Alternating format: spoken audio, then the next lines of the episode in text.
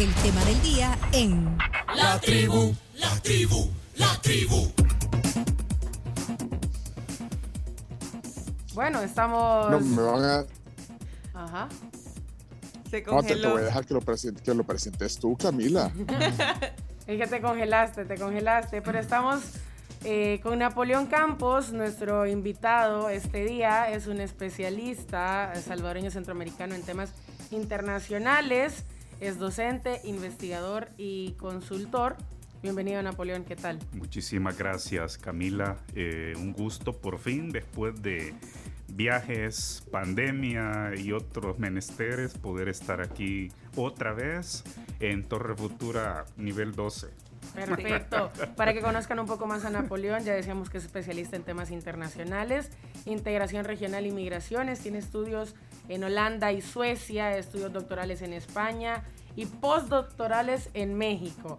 Así que un currículum bastante pesado, alguien que conoce mucha materia sobre lo que vamos a platicar ahora, que es precisamente el tema del momento, internacionalmente hablando, de esta tensión entre Rusia y Ucrania y también cómo tiene el mundo entero este mm, conflicto político. Napoleón, y quiero empezar Yo, con... yo, su- yo Ajá. quisiera. Adelante, Pencho. ¿Sí me escucho?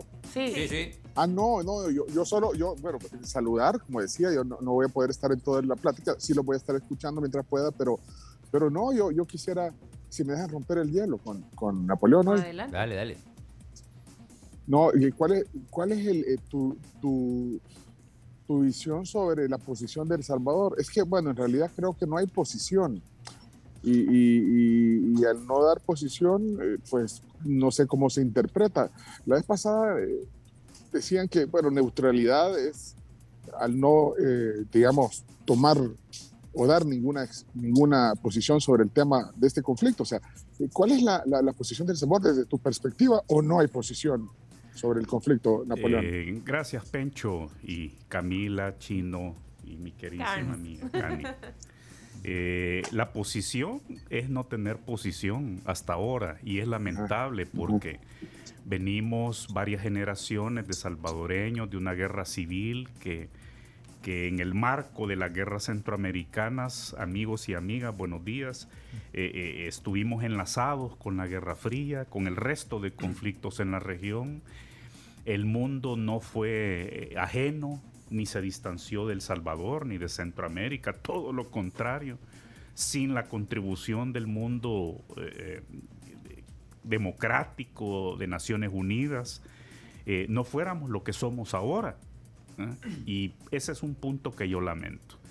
El segundo punto es que los desarrollos hasta el viernes para mí eran suficientemente claros y creo que era para la población salvadoreña en general de que no podía ni nuestro gobierno ni nosotros como salvadoreñas, como salvadoreños permanecer indiferentes ante esta barbarie que hay que decirlo eh, con eh, claridad, ¿verdad? Esto no es una guerra convencional, esto es una agresión armada, cobarde de Vladimir Putin, su- su- sus uh, militares. Ya vamos a desglosar un poquito qué intereses había sobre Ucrania, eh, porque hay una larga historia y una historia contemporánea y reciente, pero está claro que esta es una agresión armada. Y el mundo no solamente lo ha dicho así con claridad, hemos visto las imágenes desde Ucrania, el presidente, las mujeres combatiendo, alistándose en la milicia para resistir, sino que además, Pencho, eh, ha- hay un punto clave y es que así lo están expresando los foros más importantes. Eh, la OEA lo hizo y nosotros no nada, no dijimos nada, ni nos abstuvimos, ni Perdón, votamos en perdón, contra. perdón, eh, Napoleón, pero el silencio no es, no, no es sinónimo de Bueno. neutralidad o de que mantenerse neutral. O el negarse a suscribir la declaración es una postura, ¿o no? Es una postura, pero lamentable, insisto, y absolutamente incoherente con los principios y valores democráticos. Digo, yo parto del entendido de que El Salvador sigue siendo una democracia y que tenemos, en virtud del artículo 144 de la Constitución, vigentes tratados y convenios que nos comprometen a apoyar a un país que es agredido de manera unilateral por otro y al que se le viola su soberanía, su territorio, eh, y el que nos muestra imágenes dantescas verificadas por agencias de Naciones Unidas, y además eh, una agresión armada, Pencho, frente a la cual están reaccionando con absoluta determinación los países aliados históricos del Salvador. Entiéndase, y lo digamos con lista en mano, Alemania, Francia, España, Italia, Canadá, el Reino Unido y Estados Unidos. Resulta que entonces el presidente Biden todas estas semanas previas tuvo razón cuando decía viene una invasión, viene una, una entrada militar eh, unilateral de, eh, eh, y por más que se intentaba el diálogo y, el, y creo que lo que expresó el presidente Macron de Francia fue, fue tan duro de decir, híjole, me, me pasó enganchando Putin, ¿verdad? O sea, lo fui a ver me dijo que había un margen para dialogar, para negociar, para entendernos, de que habían instrumentos internacionales que se venían construyendo específicamente sobre Ucrania, sobre las regiones separatistas prorrusas, y, y no, e, este tipo no se puede confiar en él. E, este tipo ya tenía preparada la invasión, que es lo que lamentablemente hemos visto. Eh, eh, yo creo que ya vamos a sacar algunas lecciones muy específicas, Pencho, este, que, nos deja eh, hasta ahora este conflicto. ¿Hay alguna consecuencia que pudiera traer este silencio para el país? ¿O, justamente esta postura, esta, esta, en teoría, neutralidad, no, no, no va a tener efectos colaterales? Es, que neutralidad, tú lo dices, mm. pero no lo dice el gobierno. Es decir, aquí lo importante es que el presidente de la República o su titular de Relaciones Exteriores plantea una tesis, ¿verdad? Una tesis de neutralidad que yo no la, no le, no la, no la entiendo, ni no le veo ni pies ni cabeza. Es más silencio que neutralidad, entonces. Exacto. Eh, no, es que es un absoluto silencio. Entonces... ¿Y, qué, eh, qué, interpretas tú, eh, Napoleón? ¿Qué interpretas? O sea, ¿cuál es la intención tratar, de descifrar cuál es la intención del gobierno y, cuál, cuál será la postura, tendrá que, darle en algún momento. Bueno, ¿Qué, descifras eh, tú? Sí, eh, estamos claros que eh, en el primer foro inmediato que tenemos, que es Centroamérica, la cumbre de, de jefes de Estado y de gobierno del sistema de integración centroamericana, eso está paralizado desde hace dos años. Eh, allí no hay posibilidades y como tenemos una postura abiertamente pro-Putin eh, por parte del presidente de Nicaragua, ese foro inmediato, válido, legítimo e importantísimo lo tenemos paralizado. Entonces, el presidente Bukele tenía una gran oportunidad para expresar posición el viernes en el marco de la OEA. Y entonces esto preocupa porque eh, ahora que se abre eh, eh, la Asamblea General de Naciones Unidas convocada de emergencia para ver la crisis de Ucrania, eh, la Asamblea General no había sido convocada de urgencia desde 1982. Entonces, esto llama poderosamente la atención. si el gobierno del Salvador no presenta ahora una posición que a todas luces va a ser de condenar a Rusia, de condenar a Vladimir Putin por esta agresión armada, cobarde, contra Ucrania, entonces sí definitivamente tenemos que la ciudadanía llamar a una profunda revisión de cómo va este gobierno y cómo va nuestra política exterior. No podemos, insisto, sustraernos a los compromisos que tenemos internacionales. Y por eso, eh, eh, ya de por sí, yo diría suficiente con haber esperado la declaración de la OEA, pero creo que si ahora no tenemos, eh, además la Asamblea General no va a durar únicamente hoy, ¿verdad? creo que todos por redes sociales y por medios de comunicación hemos visto que hace cuatro horas se sentó en una localidad entre la frontera entre Bielorrusia y Ucrania dos comitivas una rusa, una ucraniana, como un primer acercamiento.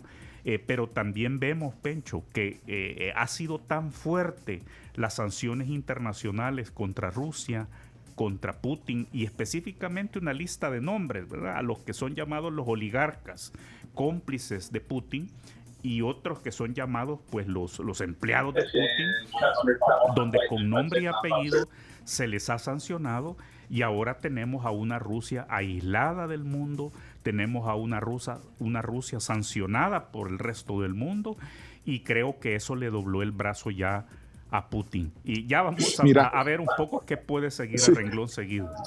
Mira, acabas de decir, bueno, no sé, pero tú mejor corregime si yo lo interpreto mal. O sea, quieres decir que, que el presidente Bukele mejor guarda silencio, no se adhiere al comunicado de la, de la OEA prefiere callar que, que, decir de un hablar de un apoyo a Putin. O sea, no, no sé, quiero entender eso. Bueno, es que hay un elemento objetivo que no lo podemos desconocer, eh, eh, Pencho, y amigas y amigos que nos acompañan, y aquí la tribu en la mesa.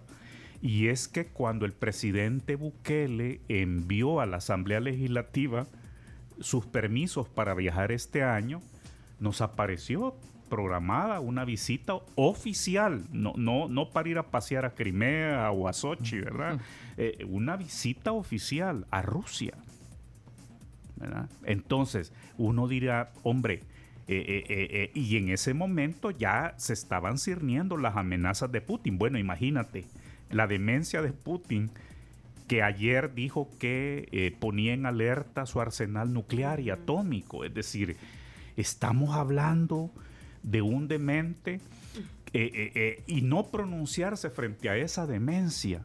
¿verdad? De hecho, la OTAN ya frente a elevar la alerta nuclear por parte de Rusia, Pencho, mejor se han quedado wait and see, ¿verdad? Esperando y ver, ¿verdad? Porque esto, ya rebasa toda, toda lógica elemental en política internacional ok, estamos claros en eso, ya, lo, ya rebasa toda lógica y todo, pero, o sea, lo que te digo, o sea, ¿podrías tú pensar que, que, el, gobierno de nuestro país podría en algún momento estar dando un apoyo o, simplemente, o sea, un apoyo a Rusia, a Putin? O sea, ¿tú, tú te pasa por tu mente eso? Eh, no. No, no lo puedo concebir. Y, entonces, como para qué fue la reunión o para qué habría sido, el, cuál habría sido el objetivo de la reunión que se tenía? La de junio-julio. Sí. Bueno, yo me imagino que era una visita, quizás pensando Cuando inversiones. en inversiones. Sí, pero cambia el panorama. Pues. Pero, se supone que está cancelada esa visita, ¿o no? Hombre, sí, espérate, pero, este, no, espérate, para mí junio, no julio es, como quiero... dos siglos, ¿verdad? Ah. Es decir, eh, mira, esto está evolucionando rápidamente. Eh, eh, es más, no quiero que se escandalicen con lo que voy a decir, pero aquí estamos viendo en un laboratorio viviente, sangriento, desgarrador, lo que un tirano es capaz de hacer por perpetuarse en el poder. Pero lo más grave es que este tirano está sentado sobre un arsenal militar impresionante, capaz, tremendo, ¿verdad? Eh, eh, pero el punto es que yo creo que con este último giro de subir la alerta nuclear desde Moscú, casi yo diría, hombre, yo me alineo con la tesis de varios de mis colegas, que Putin hizo todo esto por debilidad interna que Putin hizo esto para seguirse perpetuando con un enemigo externo en el poder y que a lo mejor, hombre, hasta los mismos militares van a decir, hombre, este jefe ya está desquiciado y miren, no descartemos que puedan darle un golpe de Estado claro y pelado, como decimos en El Salvador, a Putin, porque aquí está de por medio un punto, imagínense, eh, eh, después que cae, aquí podemos ya ir entrando a, la vieja historia, ¿verdad? Y a la historia reciente. Pero es que Rusia, cuando se disuelve la Unión Soviética en 1991, eh, Rusia inició un sendero democrático que duró nada más 10 años. De hecho, Putin llegó al poder gracias a los votos soberanos del pueblo ruso.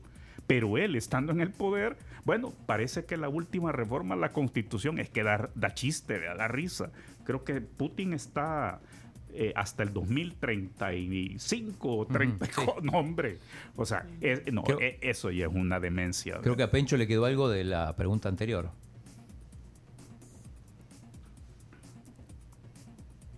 Sí, me quedó, pero es que aquí está hablando la señora, pero, pero mira, no, no, entonces no, que yo no quería, eh, o sea, quería, tú decías que no podés concebir o no podrías concebir una posición de nuestro país, entonces tampoco hay que especular, o sea, ese silencio mejor esperar, entonces, o, cuál, debería ser. Pero mira, aquí tenemos ¿Eh? al chino cerquita, y lo hablábamos antes de iniciar el programa. Eh, eh, Argentina no firmó la declaración de la OEA el viernes acaba de estar el presidente muy Fernández. criticado por no firmar.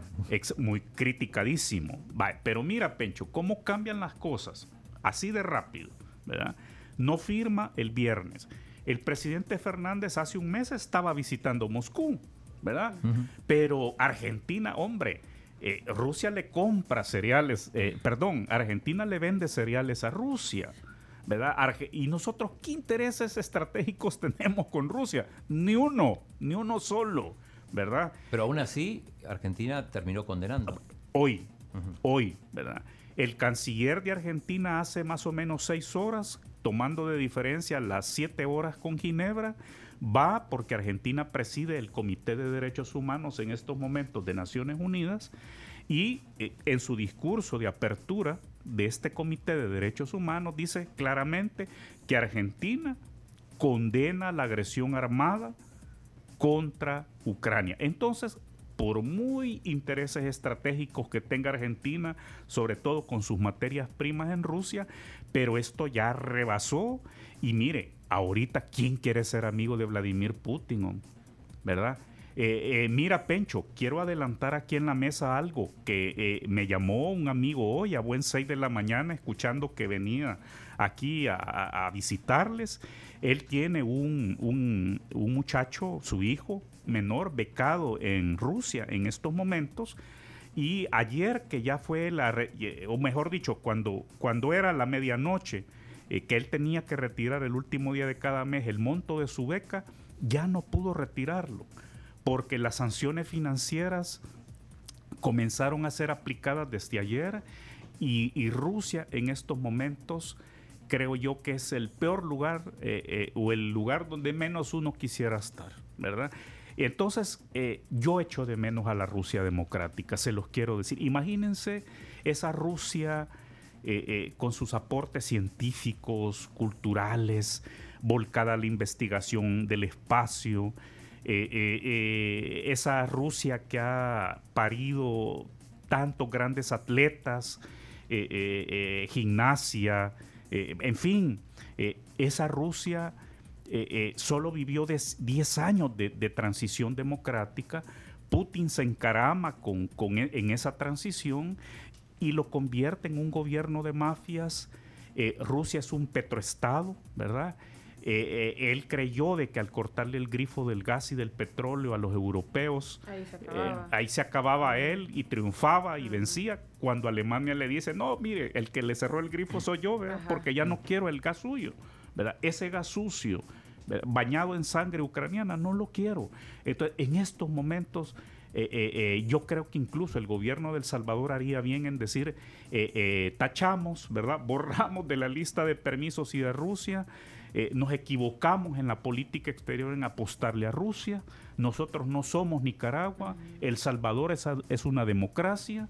¿verdad? Condenamos la agresión cobarde de Putin contra Ucrania y, nos sumamos, ¿verdad? En el marco de las Naciones Unidas y hoy es la gran oportunidad del Salvador. Espero no nos falle el gobierno del Salvador. Bueno, esta, estas últimas, estas últimas eh, frases, esta última frase que acabas de decir sería, digamos, la, lo que tú esperarías que suscribiera o que eh, el pronunciamiento del gobierno de El Salvador. Esto que acabas de decir. Exactamente. Napoleón. Bueno, si alguien, si alguien lo suscribe o le quiere agregar o quitar o no está de acuerdo, pues eh, ahí está el WhatsApp. Yo, yo sí tengo que desconectarme, pero yo agradecido contigo. Sé que, que, ahorita viene una exposición interesante porque yo quiero conocer también las consecuencias. Creo que, bueno, aquí el chino, Camila, Carms, eh, van a, a, también entrar en ese tema, entender un poquito la guerra y, y también geopolíticamente qué es lo que se viene. Pero no, bueno, tenemos un excelente este, panelista hoy, así que yo, yo, les agradezco y tal vez me conecto otro rato antes de, terminar. Dale. Dale. Gracias, Napoleón.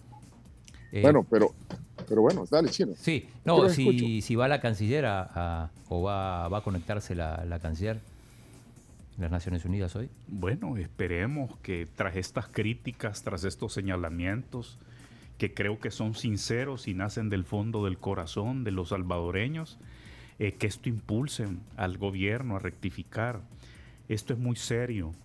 Eh, de hecho, eh, el bloqueo financiero mundial contra Rusia va a traer repercusiones sobre nosotros, por mínimas que sean está claro de que, bueno, ya estamos pagando, creo que ustedes ya lo discutieron la semana pasada, que El Salvador, pues ya estamos pagando eh, sin merecerlo la factura petrolera, como todo el continente americano, porque se fueron para arriba eh, los precios del crudo y de los combustibles refinados, a pesar que eh, no nos abastecemos nosotros ni del petróleo ruso, ni, de, ni del petróleo británico, ¿verdad? Del Brent. Pero ya estamos pagando un barril del petróleo arriba de los 90 dólares, por ratito sube a, a más de 100 y, a los errores de política económica del gobierno de El Salvador se suma esta espiral inflacionaria derivada de esto que estamos señalando de los petroprecios. Pero yo te preguntaba si este, este, este no pronunciamiento o este silencio puede tener consecuencias para El Salvador, digo, en el sentido de no, no condenar esto. ¿o sí, no, sí, nos desprestigia ante la Pero solo es eso, desprestigio, o sea, no, no tiene una consecuencia directa. No lo sé. Este, eh, hay una declaración fuertísima de la portavoz de la Casa Blanca, eh, donde urgió a los pueblos y gobiernos amigos de Estados Unidos, de Occidente, a, a sumarse a la condena y es lamentable, pues ya lo dijimos, esto no se ha producido eh, en los momentos que debió haber sido hechos y yo no puedo asegurar que no haya alguna consecuencia de algún tipo, política, diplomática y no sé si también económica y financiera, porque si el mundo ha cerrado filas contra esta agresión eh, de Putin contra Ucrania, ¿por qué no nosotros también cerrar filas, verdad? Eh, eh, eh, miren, los historiadores nuestros brillantes ya nos estuvieron recordando lo que pasó para la Segunda Guerra Mundial, de cómo al, al último dictador que tuvimos, ¿verdad? al último tirano que tuvo El Salvador, ya ven que nosotros hubo militarismo, pero los militares se pasaron dando golpes de Estado entre sí cada seis meses, cada dos años, hasta 1979. entonces, como no tenemos una tradición, es curioso, eh, eh, Nicaragua eh, no pudo vencer tampoco la tentación autoritaria. De Somoza se pasó al sandinismo, tuvieron década y media de democracia, de elecciones libres, y llega Daniel Ortega y suprime eso. Nosotros no, ¿verdad? Solo en, dos siglos de independencia de España, un tirano, un dictador, el general, y, en ese momento crítico como este, Estados Unidos y, la, y, los aliados occidentales le doblaron el brazo a Hernández Martínez. Maximiliano, 1900, en los 30. 30 eh, y fichitas. Después del ataque a Pearl Harbor, todo. Y este es un ataque a Pearl Harbor. Ahora. Este es un. Esto, si queremos, ¿verdad? Eh, y, pero miren, yo quiero decir algo, invitarlos a pensar desde una máxima. Lo bueno, y creo que esto a las amigas y amigos que nos acompañan desde todas las plataformas de ustedes de la tribu, eh, eh, les va a servir muchísimo. Ya que hablamos de la Segunda Guerra Mundial y podemos hablar del fin de la Guerra Fría, etcétera, los buenos ganan las guerras o sea, esto no es de Hollywood. No, no, no, no, o sea, parece película, pero eh, no. Eh, esto no es, pareciera película, ¿verdad? Pero los buenos ganan la guerra en la historia, ¿verdad? Los buenos ganaron la Segunda Guerra Mundial. De hecho, la Unión Soviética no existe. Por eso ¿verdad? Si Rusia es perdedora de la Guerra Fría, con un arsenal nuclear, ¿verdad? Entonces, lamentablemente, en manos de un demente, como ya lo vimos, pero los buenos ganan las guerras, ¿verdad? Y el mundo no va hacia tiranías. Es más, yo creo que si cae, entre más pronto caiga Vladimir Putin, nos va a servir al resto del mundo donde hay dudas. Lamentablemente, si los problemas de la democracia los debemos de resolver con más democracia o con autoritarismo, ¿verdad? Entonces, si vemos caer a Vladimir Putin, a las generaciones más jóvenes esto lo va a sacudir, porque nos va a mostrar que el mundo va hacia más democracia y no hacia tiranías. Sí, Napoleón, usted mencionaba eh, hace un par de minutos que había un momento oportuno para, para pronunciarse, para mencionar qué es lo que estaba pasando. ¿Cuál es ese momento? Y mencionaba también consecuencias sociales, políticas, económicas. La gente entiende y comprende, por ejemplo, lo del gasoducto que representa Ucrania, lo que puede pasar en Europa, pero ya para tropicalizarlo, ¿cuál era nuestro momento, si es que ya pasó o si no ha llegado, y cuáles pueden ser las consecuencias para El Salvador y la región? Es que parece que, desgraciadamente, esto es lo que tenemos en El Salvador pero parece que hay acá, eh, y así a casi tres años de este gobierno, hay una especie de tendencia a aislarnos internacionalmente. Miren, yo creo que lo conversé con ustedes por Zoom, pero hoy aprovecho de decirlo, porque esto se nos va a convertir cada vez más familiar. Está claro que las generaciones jóvenes no van a poder olvidar ni a Ucrania, ni a Putin, ni a Rusia en estos momentos. Pero yo les comentaba, y, me parece que es oportuno recordarlo porque ya tenemos los primeros sancionados salvadoreños bajo la ley Magnitsky. Pero eh, eh, conviene recordarlo todavía más en estos momentos, porque primero van a haber más sancionados salvadoreños bajo la ley Magnitsky. Y conviene también, creo, refrescar qué es la ley Magnitsky. Sí, pero refrescar quién fue Magnitsky, ¿verdad? Magnitsky era un profesional ruso como cualquier otro. Un abogado que tenía su despacho y que trabajaba licitaciones públicas. Un día lo contratan empresas occidentales para participar de una licitación. Él presenta los papeles y alguien del interior, de los ministerios donde iba a hacer esta, le dice, no hombre, mira, es por gusto. Estoy hablando muy en salvadoreño y alejándome de, mi, lenguaje propio, profesional. No, hombre, mira, esto, esto ya está. Esto ya está adjudicado. Estás licitando por gusto. ¿Cómo? ¿Y eso?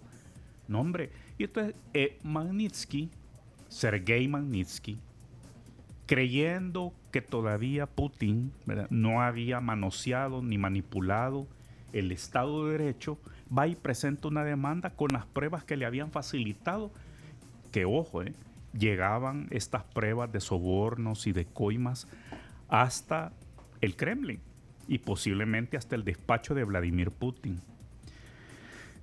No solamente la Fiscalía de Moscú le rechaza la demanda, sino que la Fiscalía le avisa a los demandados por Magnitsky que tenían una demanda y estos contrademandan a Magnitsky. Y allí sí, la fiscalía va a apresar a Magnitsky, lo mete preso a Magnitsky.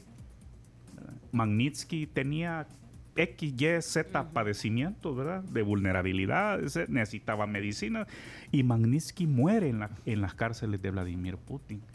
Y por eso Magnitsky se convierte en el ícono de las leyes para sancionar a corruptos y antidemócratas, que en un primer nivel Canadá, Reino Unido, los países que ahora están sancionando, adoptan las primeras leyes Magnitsky para sancionar a estos rusos que operaron, que materializaron el asesinato de Magnitsky en las cárceles, ¿verdad?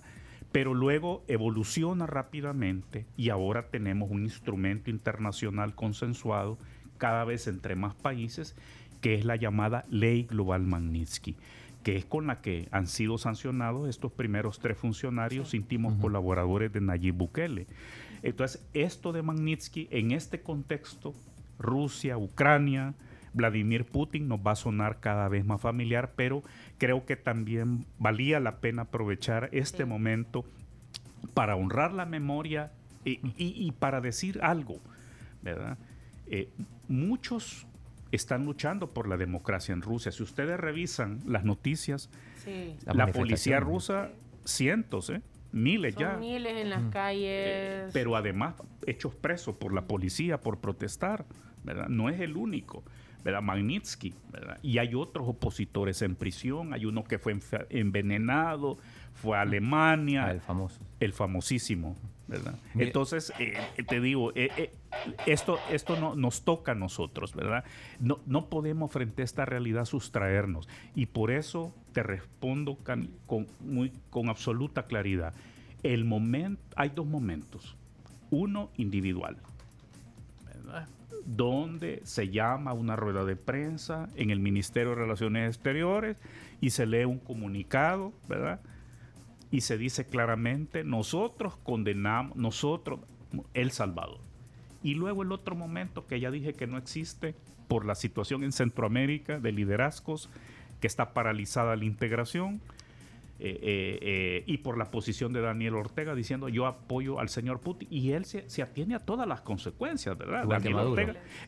y el tercer momento que se perdió, la declaración el viernes a las 6 de la tarde, hora del Salvador, de la OEA sobre Ucrania. Esa era una oportunidad de oro y a mí me alegra mucho que haya recuperado Argentina, chino, su momento hoy, ¿verdad? A través del canciller, donde ya despejó todas dudas de que Argentina se suma al mundo de condena contra esta agresión eh, eh, eh, de Putin contra Ucrania. Estaba, estaba leyendo un comentario de Oscar, un oyente, que dice, muchas personas dice, sostienen que debido a que El Salvador no tiene peso político internacional, no sirve de nada fijar una, una posición. Y a propósito de esto, eh, comentamos el, viernes, la diputada Claudia Ortiz eh, hizo una, declaración y, la diputada Marcela Pineda le puso, puedo imaginar la preocupación de Putin ante el comunicado de la diputada Claudia Ortiz. Pero digo, eh, ¿sirve pronunciarse aún sin tener peso político? Sirve pronunciarse. De hecho, el, el, uno de los dos países proponentes del borrador de la declaración de la OEA fue Guatemala. Y ya ven los líos que tiene Guatemala como nosotros, ¿verdad? Por uh, los senadores de Estados Unidos, eh, los señalamientos de corrupción, pero Guatemala vio ahí una oportunidad de oro para, para oxigenarse, la aprovechó y dice, no hombre, eh, yo voy a ser uno de los dos ponentes con Antigua y Barbuda, ¿verdad? Que ella vino a jugar por aquí. Mira, y hablando de jugar, ¿verdad? Yo los venía oyendo en el camino para acá, hicieron ustedes un excelente repaso. Eh, eh, eh, Rusia pierde la final de la Champions, ¿verdad? El capítulo de la Fórmula 1 en Sochi, ¿verdad? Las eliminaciones del Mundial. Eliminaciones al Mundial. No Pero eso en principio pierde la, posibilidad de jugar de local. de cantar el himno, ¿verdad? de cantar el himno. Es decir, pero, pero la Euroliga también ha sancionado eh, eh, todo lo que vimos el fin de semana en las canchas europeas, ¿verdad? De los equipos, eh, con sus pancartas. En la, música también. En la música, pero además ayer, domingo, ¿verdad? Ayer domingo, más de 100 mil personas en las calles de Ámsterdam, más de 100 mil personas en las calles de Berlín. y todos los países, fíjense que aquí hay algo muy interesante, ¿verdad? Yo pido respeto a todas las ideologías, porque ahí me han estado escribiendo gente que sigue comulgando con el comunismo y con el, eh, viejo comunismo soviético. Que cómo es posible que yo esté respaldando a la OTAN, pero miren, aquí lo voy a decir claro y pelado, ¿verdad?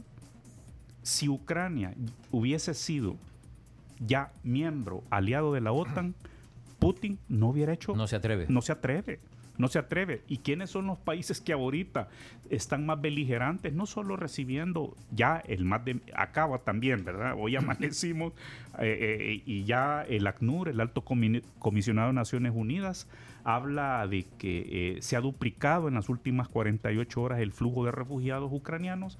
Ya son más de medio millón, ¿verdad? Rumanía, Hungría, Moldavia.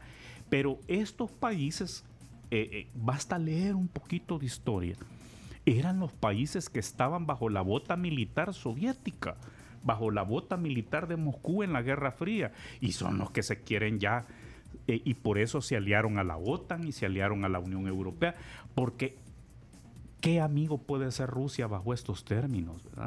Entonces yo le soy sincero, eh, eh, el mundo no puede tener una salida hacia una escalada armamentista, ¿verdad? Yo veo más factible que los mismos militares ahí le den, le den gas a Vladimir Putin, ¿verdad? Le den un golpe de Estado, ¿verdad? Y Rusia eh, proclame que regresa a la democracia, convoque a elecciones y pase en esta terrible página de violaciones a los derechos humanos. Mira, eh, hablamos del tema deportivo, e incluso lo hablamos antes. Eh, vos decís que, que puede incluso no permitir que participe, ya no como local, sino que, por ejemplo, ni siquiera participe en las eliminatorias Rusia. Y la pregunta, y te lo preguntaba antes, Estados Unidos invadió muchos países y jamás ningún deportista estadounidense en ninguna selección fue castigada así. Bueno, sí hubo, acuérdate, en las Olimpiadas, ¿verdad? ahí fue boicot, eh, en esa época Estados Unidos ni jugaba fútbol, ¿verdad? Solo Pérez, solo el, nuestro... Eh, Hugo Pérez. Hugo Pérez, ¿eh? este, que fue nuestro mágico González de aquella época. Pero, pero acuérdate que hubo unos boicots tremendos. a, Moscú 80, Los Ángeles 84. Fue, fue recíproco. Fue recíproco pero, pero digo, ahí fue una decisión política. No voy. Ahora a, Rusia se le intenta que no participe directamente. Digo, y, y, por eso es, no se aplica para, para otros países que han invadido pero mira, pero es que eh, eh, acuérdate que aquí estamos hablando de, de, una agresión unilateral, ¿verdad? Es decir, aquí estamos hablando en un mundo del siglo XXI donde todos estamos interconectados, donde estamos viendo transmisiones en vivo desde las mismas trincheras en Ucrania. Entonces yo creo que hay que tener mucho cuidado con los paralelos que se establece. Pero mira, quiero señalar un puntito que con mucha agudeza me lo señalaba una amiga anoche y me decía, mira, ¿cómo es posible que El Salvador no diga nada? no se posicione, no firme la declaración de la OEA que tú vienes señalando desde el viernes. Cuando nosotros tenemos por allí una heridita abierta que se llama Isla Conejo. Es cierto. Es decir, nosotros no podemos sustraernos de temas territoriales. Y hombre, cuando Juan Orlando Hernández, pedido en extradición, llega con las lanchitas, porque nosotros somos lanchitas, hay que decirlo, lanchitas nicaragüenses, lanchitas hondureñas, ¿verdad? con todo respeto a las Fuerzas Armadas, pero aquí hablamos de lanchitas. Pero hombre, Juan Orlando Hernández llega y se acuerdan, ¿verdad? En su primera presidencia, como seis meses antes de ganar la reelección, que era espuria, era ilegal, inconstitucional, pero llega con esa lanchita a poner eh, eh, eh, la, bandera. el asta, iza la bandera de Honduras y gana la reelección. Es decir, esa picaresca, ¿verdad? esa mala astucia de jugar con el nacionalismo. pero ahora no hace mucho que, se abrió el tema de Isla Conejo, entre Juan Orlando Hernández y, Daniel Ortega, firman un bilateral sobre el cual para mí fue despreciable, eh, eh, eh, algo asqueroso entre, entre ambos gobiernos. Este, pero aquí también guardamos silencio. Es que esto de guardar silencio. Vamos a abrir la frontera con Honduras. es, es, que esto de guardar silencio, ¿saben? Este, yo lo lamento mucho. Es que debimos de haber sentado posición, debemos sentar posición, ¿verdad? Ojalá. Hoy en la ONU. Ojalá. Y, y, y, y, allí, en la, en la sala de prensa del Ministerio de Relaciones Exteriores. Y hay reunión del SICA en Belice, creo que hoy y mañana. Bueno, ahí no, ahí no va a pasar nada. Yo creo que no, porque Daniel Ortega va a, a, a frenar todo, ¿verdad? Pero igual pueden haber declaraciones unilaterales, ¿verdad? Eh, Guatemala misma, que es, ya lo recordamos, fue ponente de la declaración de la OEA, eh, eh, presentó el borrador y pueden haber sorpresas en ese sentido porque miren, yo comprendería que el, presidente de Guatemala también busque oxígeno, entre todas sus tribulaciones, ya ven que hasta hay una investigación del FARO, lo están vinculando con, con coimas, con sobornos y, en fin, también algunos países buscarán redención con el tema de Ucrania, ¿verdad? Pero independientemente si son sinceras o no las intenciones, las posiciones internacionales son posiciones internacionales. Y yo creo que El Salvador con, con este silencio se ha decastado internacionalmente. Un desgaste innecesario e inútil. Eh, Napoleón es, eh, difícil comprender porque ya usted mencionaba la, historia reciente y la historia antigua y claro, esto trae mucha cola desde hace varias décadas. Em, o siglos. O siglos incluso, porque viene del imperio ruso de Kiev, eh, o sea, son siglos. mil años. Sí, son mil, mil y eh, mil. el Rus de Kiev, el zarismo y Ex- todo. Pero la historia es cíclica, se repite y hay muchas cosas que a veces uno pasa por alto. Y usted mencionaba un golpe de Estado, incluso al mismo Putin.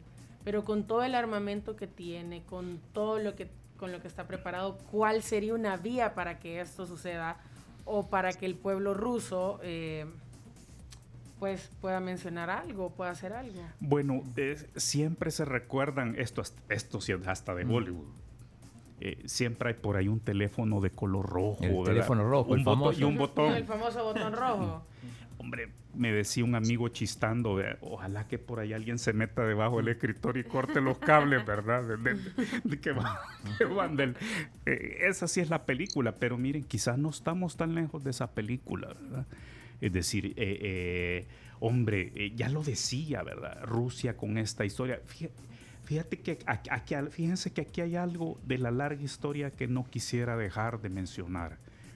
Y es que le tocó al Papa Juan Pablo II, que ya ven que aquí tuvo, ustedes estaban pequeñitas, ¿verdad? y cuando vino, Su visita. ¿verdad? Eh, no sé si ya habían nacido, yo no sé, no me quiero meter hasta Sí, allí. sí, sí. El chino sí, ya, por Sí, ya. supuesto que ya estaba grandecito. Pero eh, le tocó a Juan Pablo II celebrar los mil años de la cristianización de Kiev cuando Rusia no existía, ¿verdad? cuando Moscú no, no existía, Moscú era una aldea por ahí, ¿verdad? Ah, eh, rica y, y- y- y abastecida por el río. Les cuento que yo he estado por ahí, ¿verdad? Este, como consultor tengo, eh, un día traigo mis fotos o se las mando, ¿verdad? Estoy con bigote y de, de esas épocas de consultor junior. ¿Verdad? Yo tuve el honor de, de visitar Moscú antes que se disolviera la Unión Soviética.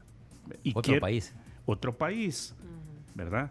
Pero quiero comentarles algo. El gran hombre de la, de la perestroika, Gorbachev, está vivo todavía. De hecho, eh, le podemos celebrar desde aquí el cumpleaños porque el miércoles cumple 92 años. Wow. ¿verdad? El hombre que se echó encima el fin de la Guerra Fría. separación, Eh, el. Ah, pero además eh, eh, eh, darle seguridad al mundo de que ya no si, de que las el ar- esto que ahorita está revirtiendo Putin lo dejó asegurado eh, Mikhail Gorbachev. Entonces yo tuve oportunidad, un día le- les traigo estas fotos, espero para eh, celebrar que esta guerra terminó, que este conflicto terminó, eh, eh, porque ya es una guerra a todo nivel, ¿verdad? Y, y yo esperaría que el pueblo ruso, eh, eh, eh, algo venía oyendo en la parte deportiva de ustedes, que no la deben, ¿verdad? O sea, no la deben los deportistas Sí. rusos, No, ellos no, tienen. En general no tiene nada que ver. Hay algunos que sí, sí se han aprovechado del sistema del sistema deportivo ruso estatal, pero, pero la mayoría no tiene nada que ver. ¿no? Y, muchos que salieron eh, cipotes, ¿verdad? Eh, de, de Rusia, eh, las tenistas, la famosa escuela rusa en, en Florida, usted Claro. de, de donde salió la, la, la Ana Kurnikova, Kornikova, ah, etcétera. Entonces, Sharapova. Charapova misma. Eh, eh, entonces, no la deben, ¿verdad? Eh, esa es la Rusia que queremos, ¿verdad? La Rusia democrática, la Rusia amistosa. Pero la, la cuestión es que se están abriendo odios terribles, ¿verdad? Innecesario. Toda, toda guerra, ya sea de ocupación como esta o una guerra convencional, despierta odios, ¿verdad? Sí. y cuesta reconstruir. Pero miren el caso de Alemania, que fue derrotada terriblemente en la Segunda Guerra Mundial.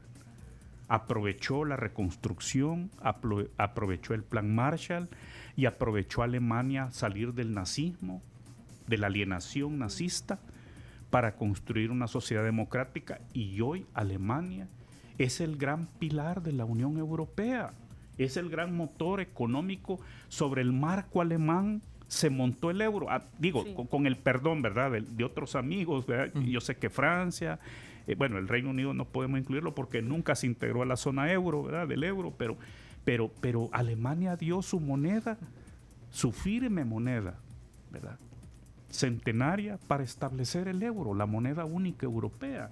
Entonces es posible, ¿verdad? Y, y- y fue eso tan sorprendente. Miren, Japón, que también se sumó ya a las sanciones contra Rusia, y no Japón recibió dos bombas atómicas. Sí, Hiroshima y Nagasaki.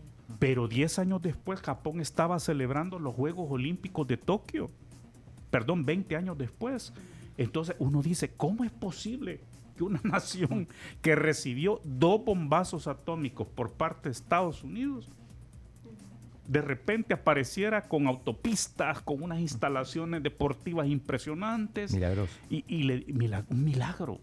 Y, y, le diera la mano al mundo y decir, nos olvidamos de esa locura, de esa demencia militarista. Por eso digo, no es película esta. Las guerras, los grandes conflictos los ganan los buenos. Eh, acá Samuel nos dice, y no va a hablar de los acuerdos de Minsk, ¿qué pasó? Ah, eso es importante, gracias. Esta es otra traición de Putin, ¿verdad? Porque los acuerdos de Minsk, Minsk es la capital de Bielorrusia, ¿verdad? y Bielorrusia es aliada de Putin. O sea, el señor de Bielorrusia, Lukashenko, es una marioneta de Putin. No obstante, acepta el presidente de Ucrania, Zelensky, ¿verdad? como se dice en Zelensky, eh, acepta comenzar a dialogar hoy, ¿verdad? Allí. Bueno, estos acuerdos de Minsk, era, se generó este acuerdo un convenio internacional novedoso para poder en el marco de las convenciones de respeto a las minorías étnicas propiciar la integración de las comunidades prorrusas o con ancestros rusos en territorio de Ucrania. Pero saben, esta Crimea, que es bellísima, de la que, que anexó Putin ocupándola militarmente. 2014 fue. Stalin se la, se la, se la dio a, reconoció el derecho de Ucrania en el marco de la Unión Soviética, le reconoció el derecho a Ucrania sobre Crimea.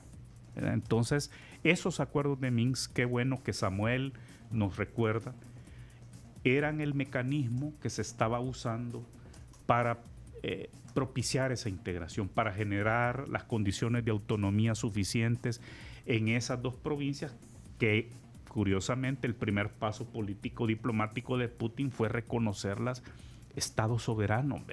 Nadie en el mundo, eh, eh, no sé si ya Daniel Ortega lo hizo, porque Daniel Ortega se puede esperar cualquier disparate, ¿verdad? pero está claro que era una burla. Entonces, allí se engulló Putin dos regiones grandísimas de Ucrania, obviando los acuerdos de Minsk, que insisto, era un... Y fíjense qué interesante, porque aquí va a pasar mucho, creo que la próxima vez que, que, platiquemos, Dios mediante va a ser en un escenario muy diferente. Primero Dios. El presidente de Ucrania ha presentado un recurso contra Rusia en la Corte Internacional de Justicia de la Haya. Eso allí lo pueden ustedes ver. Este, eh, eh, piden que la Corte haga una, ordene eh, visitas in situ para iniciar una demanda contra Rusia por genocidio. Es decir, los acuerdos, y esto lo traigo a relación chino por los acuerdos de Minsk, ¿verdad? Porque Ucrania ha estado y seguirá estando eh, eh, eh, echando uso, ¿verdad? los instrumentos internacionales, para eso están, ¿verdad? Y miren, Suecia y Finlandia dicen, hombre, viendo lo que le acaba de pasar a Ucrania, nos vamos a meter a la OTAN, ¿verdad? Y viene Putin y los amenaza, ¿verdad? Y les dice, ¿y ustedes qué se creen? Suecia y Finlandia, por Dios dos países nórdicos europeos con un prestigio. Bueno, su servidor estudió un posgrado al norte de Estocolmo, en Uppsala. Pues sí, son países que están en los en los rankings como los que tienen mejor calidad de vida. No, hombre, vayamos al top 10 de desarrollo humano. y ahí está Dinamarca, Finlandia, Suecia, Noruega. Napoleón, ¿y qué pasaría con, Estados Unidos? ¿Qué hará Estados Unidos eh, con la OTAN? Eh, ¿Se va a agraviar el conflicto? ¿Qué va a pasar relacionado a Yo no creo que el pueblo ruso aguante estas sanciones. Yo creo que la salida va a ser interna más allá de, esta cruenta agresión, ¿verdad? Terrible, vi que amanecía eh, Ucrania las no- y, y un misil ruso alcanzó ¿verdad? un edificio y parece que hay decenas de muertos, ¿verdad? un edificio Civiles. civiles, edificio de, de condominios de residenciales.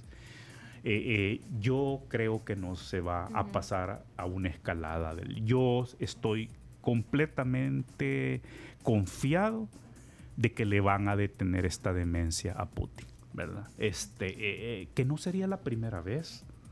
Que no sería la primera vez. Yo creo que va a haber una contrarreacción democrática dentro, ¿verdad? Eh, eh, el mundo no. eh, eh, le soy honesto.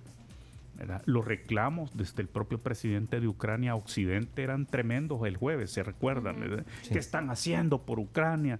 Hubo un ofrecimiento de evacuarlo y dice, si yo no estoy pidiendo que me me- saquen ajá, de Kiev, de les estoy pidiendo apoyo. No quiero un raid, que necesito. a- Ándale, Así lo dijo, dijo, porque no. los Estados Unidos le dijo que le ofrecía la extracción, la, la extracción y dijo que no, no, no busco un raid, le dijo. Exactamente. Busco a que me apoyen armamentísticamente hablando. Y, y esto podría tener otras consecuencias. En algún momento se especuló con que China iba a aprovechar para invadir eh, Taiwán o, o son exageraciones. Son exageraciones. De hecho, lo que sí no es exageración es que China ven que en la votación del Consejo de Seguridad, que obviamente iba a vetar Rusia, ¿verdad? Porque es de los cinco poderosos, eh, China se abstuvo.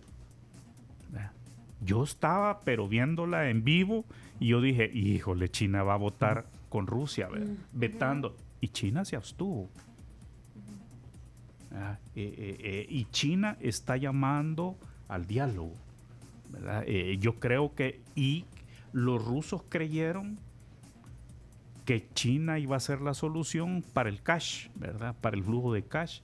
El asunto es que las transferencias internacionales eh, de activos, ¿verdad? Eh, eh, eh, contra rusos, contra los famosos oligarcas rusos, donde está el dueño del Chelsea, ¿verdad? Abramovich. Roman Abramovich. chero de Putin, ¿verdad?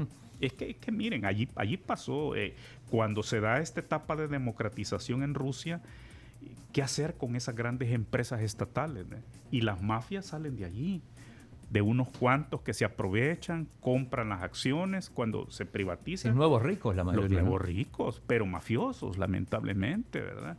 Si Rusia es un país riquísimo en recursos, enorme, gigantesco, por donde se lo vean, ¿verdad? Eh, eh, entonces, eh, allí salieron esos nuevos ricos, ¿verdad? No perdió también Rusia no solo la democracia política, sino la democracia económica, ¿verdad? Porque eso es importante. ¿verdad? Sentirse uno parte que progresa con las reformas económicas y con la globalización económica mundial. Entonces, eh, eh, imagínense, eh, todo eso hemos perdido con Rusia, ¿verdad? Desde el con- 2010, ¿verdad? O de, yo diría hasta el 2004, 2005, ca- ¿verdad? Cuando ya Putin se monta la reelección, ¿verdad? Allí, allí, allí perdimos a la Rusia democrática. Y respecto también, volviendo al tema de Estados Unidos, que obviamente para, para un país como el nuestro es, es tan importante, ¿a futuro no veo una relación demasiado compleja entre, entre ambos países? si, si hay un- una restauración democrática en Rusia, eh, todo se allana, ¿verdad? Todo se pavimenta, ¿verdad? Pero eh, mira, aquí yo aprovecho para decir algo en, esta, en estas grandes máximas, ¿verdad? Esto es un mensaje para el resto de tiranos, ¿verdad? Aún los que no están sentaditos encima de arsenales nucleares, ¿verdad? Nucleares, como el de Putin. ¿verdad? Yo creo que genera conciencia en pueblos como el del Salvador de que, eh, de que no podemos resolver con tiranías nada, ¿verdad? Sino que problemamos más el desarrollo y el futuro de nuestras sociedades. Claro, aquí lo estamos viendo afortunadamente a 10.800 kilómetros de, De distancia, distancia, ¿verdad? sí, sí, sí. Pero pagando un galón de gasolina arriba de los 4 dólares. ¿Cómo, está el ranking de tiranos? Putin arriba. Después, ¿quién le sigue? De Híjole. China. Eh, bueno, pero es que con China, ahí está. Allí quizás más que un tirano, ¿ves? es una dictadura ¿verdad? Sí. este, permanente. Eh, de hecho, Rusia, mira, es que Rusia pasa de los zares a los bolcheviques comunistas, 10 años de democracia, ahora Putin, y allí se nos fueron 150. Fíjense Sí. qué rápido, en va. 30 segundos acabamos de decir la historia de, de- de Rusia, por Dios. ¿verdad?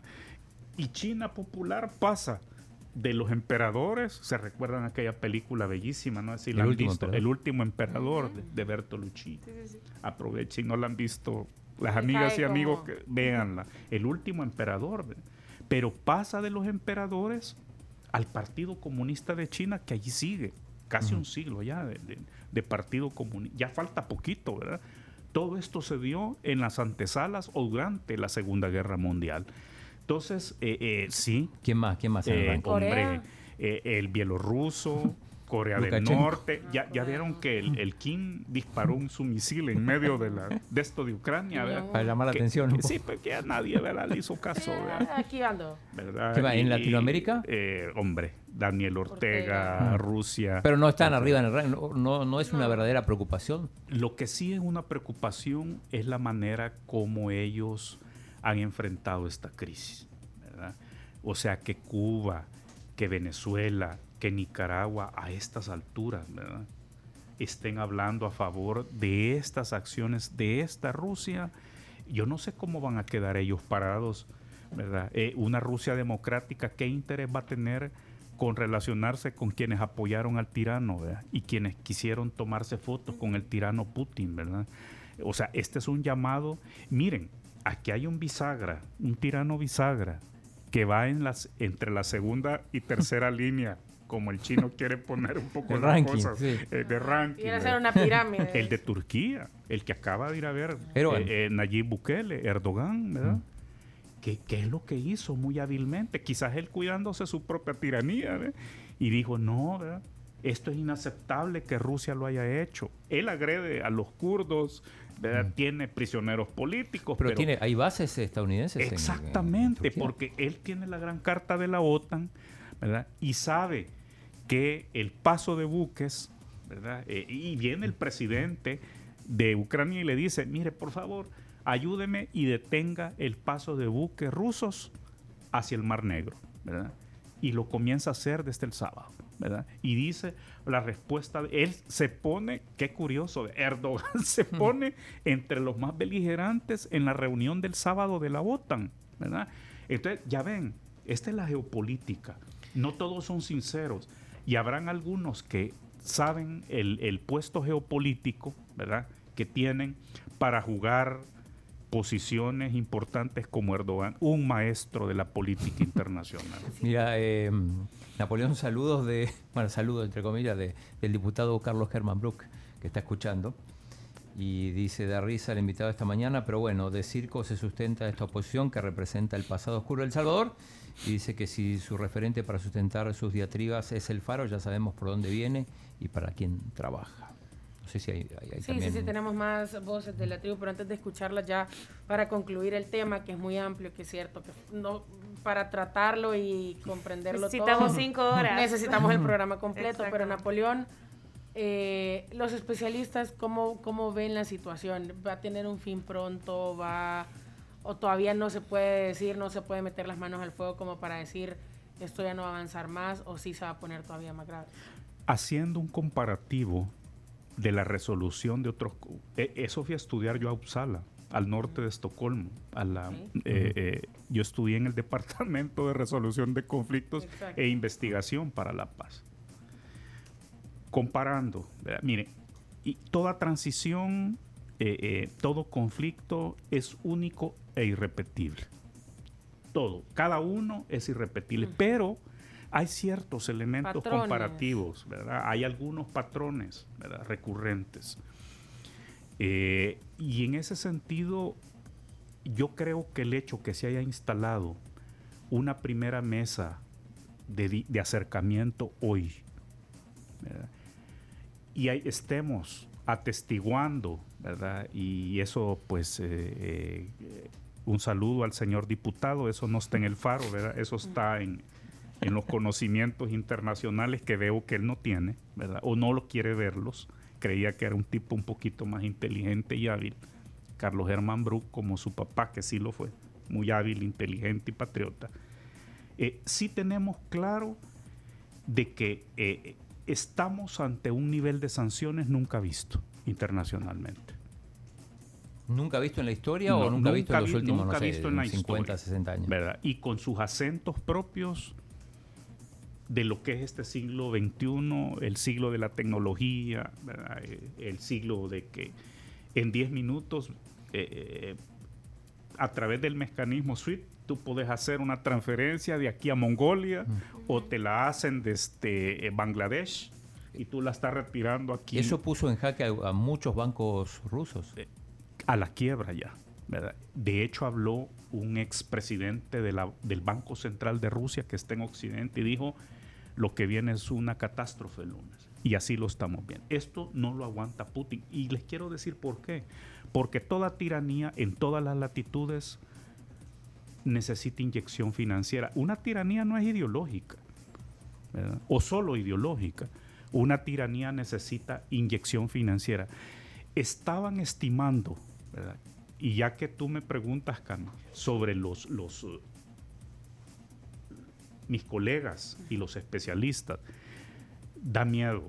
Las reservas internacionales de Rusia el viernes, fuera de Rusia, y que podrían estar, no todas, pero sí una gran mayoría ya congeladas desde ese momento e imposibles de ser transferidas, del orden de 630 mil millones de dólares. 630 No, no, mil. es, es que ya, ya No, lo- no, lo- los ceros ya no, Ya Sí, no es irreal. ya, ya Ajá, no nos caben en la Es, un No. número irreal. Pero esa es la riqueza de Putin, de, de sus lacayos, esa es la riqueza de los oligarcas.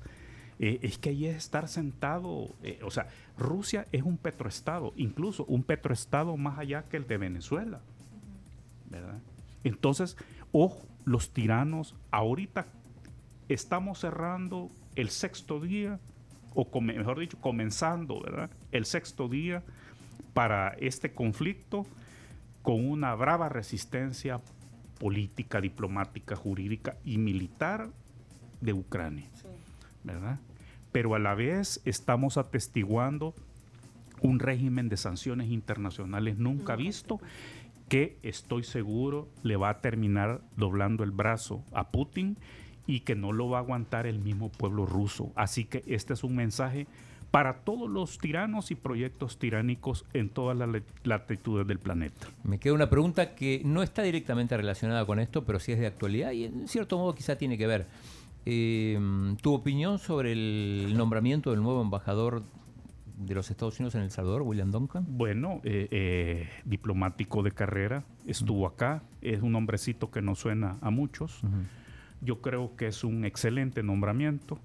Eh, se ¿Qué hablaba. implica? eh, mira, implica, eh, bueno, implica, como ya pasó a la ratificación de la Comisión de Relaciones Exteriores del Senado, implica, en base al artículo 4 de la Convención de Viena sobre Relaciones Diplomáticas, que ya eh, eh, fue presentada su, su solicitud como embajador ante el gobierno del Salvador. ¿Eso qué significa? Que el gobierno del Salvador ya le dio previamente su visto bueno, para decirlo en términos coloquiales, ¿verdad? Que entendamos todo. Entonces, está en manos del Senado, ¿verdad? Del poderoso Senado, eh, eh, eh, que está manejado por los mismos que le vienen mandando cartas al presidente Bukele preocupados por la democracia en el país desde septiembre del 2020. Los mismos de la lista Angel, que promovieron la lista Angel, y los mismos que acaban de pedir que eh, la ley Bitcoin en El Salvador sea revisada bajo las normativas, ¿verdad? porque creen que la ley Bitcoin de El Salvador está afectando o puede afectar, o ambos, varios renglones del libre comercio comprendido bajo el CAFTA. ¿verdad? Entonces, Duncan, a mí, yo tenía un preferido, se los confieso, un poquito, un poquito menor en edad que Duncan, eh, eh, Paco Palmieri, que fue, no sé si les sonó a ustedes, pero sí fue un nombre que sonó muchísimo, que también con gran experiencia en Centroamérica. Eh, Duncan conoce El Salvador. Yo creo que si él es ratificado por el Senado, vamos a tener a un gran amigo del Salvador, alguien convencido de la agenda del presidente Biden y alguien convencido que Estados Unidos debe seguir jugando un rol importantísimo en el país para fortalecer la democracia y para ayudarnos en la lucha y la prevención de la corrupción en el país. Perfecto, perfecto. Bien, Creo que ta- estamos. estamos con el tiempo. Aquí Pasamos, nos está pasamos el tiempo, comiendo. pero bueno. Eh, solo quiero leer algunos mensajes así rapidito. Eh, buena entrevista, está interesante el punto de vista de su entrevistado. Por cierto, saludos desde Alemania, nos escribe Ernesto. Eh, que necesitamos más tiempo, dicen, para, para poder abordar mejor el tema. Eh, Hay ¿qué op- muchísimos mensajes. Muchísimos mensajes que opina de todo el conflicto que se tiene internamente Ucrania con la parte del Donbass. Eh, ¿Por qué se olvidan de las invasiones de Estados Unidos y sus aliados en el- los países de Medio Oriente? Eh, que quieren que sigamos hablando del conflicto. Bueno, no, no nos alcanza el tiempo, pero la gente, pues alguna está muy contenta con la entrevista y mandan saludos, Napoleón. ¿Qué papel juega China? Eh, bueno, aquí podríamos seguir, seguir platicando de todo lo que manda la gente y, escuchando los audios, pero nos come el tiempo, Napoleón. Muchísimas gracias. Eh, Pencho ya se tuvo que desconectar, pero ha sido una plática bastante interesante. me tienen a la orden. Y bueno, eh, el Papa Francisco se dieron cuenta, ¿verdad? Rompió protocolo, eh, se cruzó la calle, tocó el timbre de la embajada rusa, ¿verdad? Y, y son estos ejemplos, ¿verdad? Que una crisis terrible como esta te obliga a abandonar todo en aras de la paz. Así que yo espero y confío que cuando, si no me siento aquí, pero por Zoom, eh, eh, eh, vamos a poder hablar de que esto terminó, que esta pesadilla terminó, comenzando por la pesadilla que significa Vladimir Putin. Y, ojalá que Ucrania eh, salga de esta agresión cobarde armada. Gracias a ustedes y bendecida semana para las amigas y amigos que nos acompañaron y un gusto estar aquí en la tribu, de verdad. Gracias, Napoleón, y le tomaremos la palabra para poder hablar de esto más adelante. Y como usted dijo, esperamos que pase pronto. Sí, y saludos a Shevchenko. ¿Leíste Shevchenko, chino? sí. Lo que escribió, ¿verdad? No, que, lo que escribió el otro día. No, bueno, como buen ucraniano, magnífico. Orgulloso. Y gran jugador, ¿eh? Un, un crack en el Milan, sobre todo, también jugó. Eso. Mi equipo en la Serie A, por Jugó en cierto. el Chelsea, en el equipo de, de Putin. eh, llegaron los desayunos, nos dicen. Ah, ya llegaron los no- No, desayunos, te puedo decir todavía. Ya vinieron los desayunos de La, La Pampa. Pampa. Varias opciones para que usted elija qué, qué quiere comer después de una plática tan intensa y una plática tan eh, que debería de ser más extensa, insisto. Pero aquí están. Tenemos un desayuno típico que son plátanos fritos, frijoles molidos, chorizo, huevitos revueltos con vegetales, aguacate y queso. La canasta típica, que estas, estas le encantan al chino, pero es plátano, son la Buenísimo. base de las canastitas eh, de plátano con relleno de huevo con vegetales, aguacate, frijoles molidos y requesón. Hay un plato de fruta que viene con yogurt y granola. Hay huevos divorciados, eh, que son plátanos fritos, frijoles molidos, queso y su respectiva salsita para cada huevo. Y también tenemos hot cakes. ¿Qué se le antoja, Napoleón? Wow, es que todo. Todo, todo, Pero dicen que no se puede tener todo en la vida. Pero cuando se mencionó el requesón, como que por allí, Por ahí. esa Ah, la- partecita la, canasta típica, Sí. las canastas de plátano con huevo. Excelente decisión. Muy buena elección y ahorita están calientitos porque los acaban de traer, así que nos vamos a comer. No son las 11, pero si es hora de comer, nos vamos a una pausa y volvemos con nuestra invitada. Tenemos invitada porque hoy tocamos el tema de salvadoreños por el mundo y nos acompañará Ingrid Alarcón de Spadi, espero haber dicho bien el apellido, desde Freiburgo, Alemania.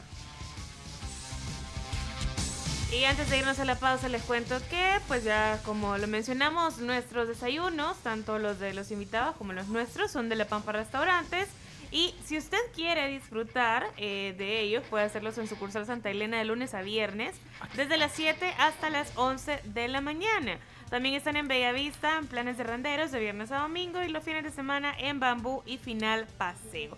El horario es el mismo, 7 a 11 de la mañana y recuerden que los contactos son el 2508-0500 si quieren más información. Pausa y regresamos 9 con 23. Esta es la tribu FM. Somos la tribu, la tribu FM.